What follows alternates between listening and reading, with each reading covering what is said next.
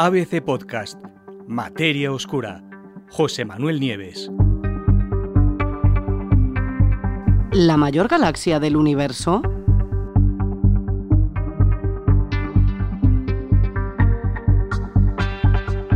Nuestra galaxia, la Vía Láctea, es realmente grande, es una de las grandes.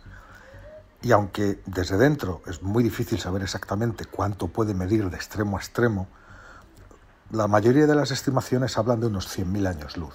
Claro, esto es difícil porque de la misma manera en que asomándote a una ventana de un edificio no puedes saber cómo de grande es el edificio entero, pues desde dentro de la galaxia tampoco lo podemos saber, eh, cómo de grande es la galaxia.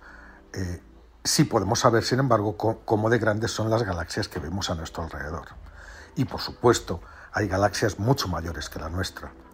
Hasta el momento, por ahora, el récord de tamaño lo ostentaba una enorme galaxia que se llama IC 1101, un monstruo auténtico que medía o que mide ni más ni menos que 3,9 millones de años luz de diámetro. Pero eso era hasta ahora, porque nadie se esperaba toparse con una galaxia, una mega galaxia muchísimo mayor, hasta 160 veces más grande que la nuestra. La han llamado Alcioneo, igual que un gigante de fuerza terrible de la mitología griega. El gigante era hijo de Tártaro, el abismo, y de Gea, la tierra. Y esta galaxia, Alcioneo, se encuentra a unos 3.000 millones de años luz de distancia y se extiende ni más ni menos que a lo largo de 16,3 millones de años luz. Los astrónomos, ni qué decir tiene, están absolutamente perplejos. Nunca habían visto nada igual. Y desde luego eh, eh, eh, está más que claro de que se trata de la mayor galaxia observada hasta la fecha. Probablemente la mayor de todo el universo hasta ahora.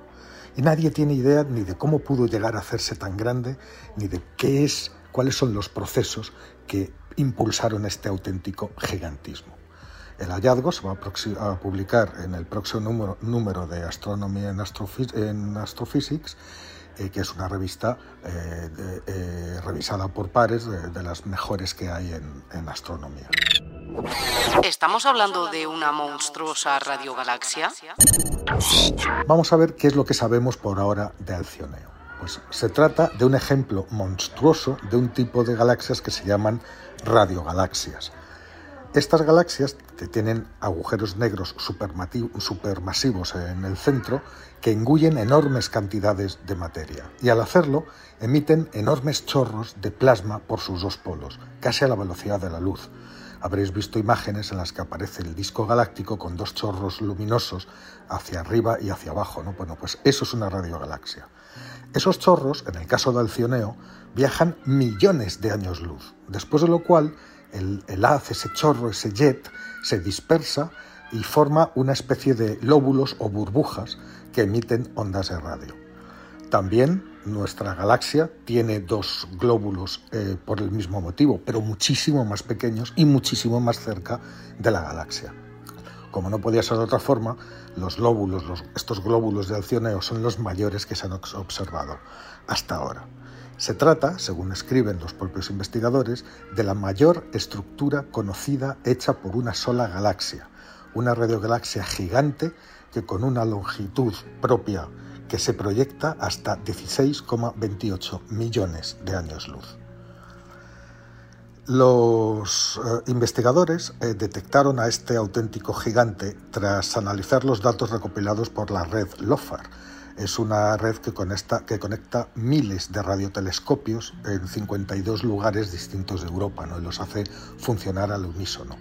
Buscaban evidentemente lóbulos de radio grandes y sin proponérselo se encontraron con los dos enormes burbujas de Alcioneo. ¿Pero es una galaxia normal?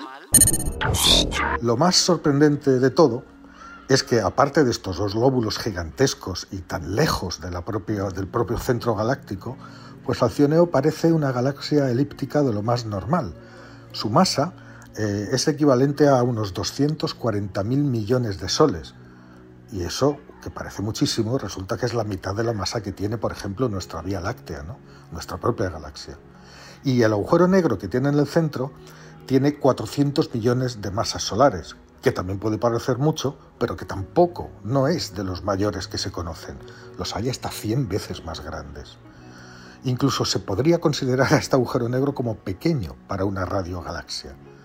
Pero ¿cómo pudo entonces esta galaxia aparentemente tan, tan normalita dar lugar a una estructura tan enorme y tan gigantesca?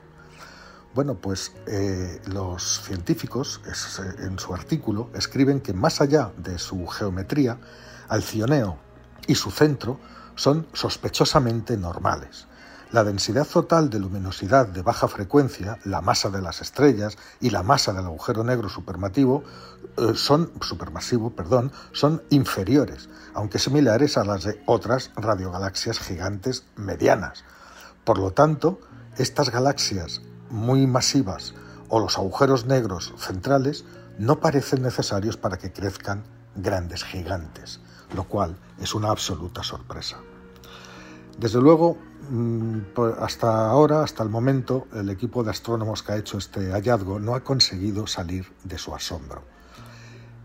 En el artículo ya sugieren algunas posibles explicaciones, aunque hace falta mucha más investigación para, para saberlo, ¿no? para estar seguro. ¿A qué se debe este gigantismo de Alcioneo? Pues una posibilidad es que el entorno de esa galaxia tenga una densidad más baja de lo habitual y eso permitiría que sus chorros, esos jets de plasma, se expandan en escalas sin precedentes, nunca observadas hasta ahora. Pero como os digo, esto está todavía por determinar. O también podría ser que el cioneo exista dentro de un filamento de la red cósmica. Ya sabéis, eh, la materia a gran escala en el universo se distribuye en filamentos luminosos que son como hileras donde están las galaxias, donde esos filamentos se unen, hay nodos donde hay mayor densidad de galaxias y entre los filamentos, como si fuera una telaraña, como si fuera una red eh, de, una telaraña cósmica, pues hay enormes vacíos. Bueno, pues eh, si esto fuera así, si formara parte de una, de una, de una de, un filamento cósmico, pues eh, eh, eh, sería posible, sería posible que los gases, las grandes cantidades de gas que se mueven en estos filamentos, hayan multiplicado la potencia de estos jets, de estos chorros, para llegar a hacerlos tan grandes y conseguir una estructura galáctica tan enorme y gigantesca. Lo cierto es que a día de hoy no se sabe, nada es seguro. Los investigadores esperan que próximos estudios puedan ayudar a solucionar este auténtico rompecabezas galáctico. Y, como no, tienen puestas partes de sus esperanzas en el telescopio espacial James Webb, que como sabéis fue lanzado el día de Navidad, se encuentra ya en su lugar operativo, se está preparando todos sus instrumentos para empezar a funcionar, están calibrando todos los detectores, las cámaras, etcétera, y que a partir del mes de junio empezará a hacer observaciones. Probablemente lo dirijan en algún momento hacia esta gigantesca galaxia y quizá podamos averiguar el misterio que se oculta detrás de este tamaño, 16,3 millones de años luz desde punta a punta, una cosa espectacular.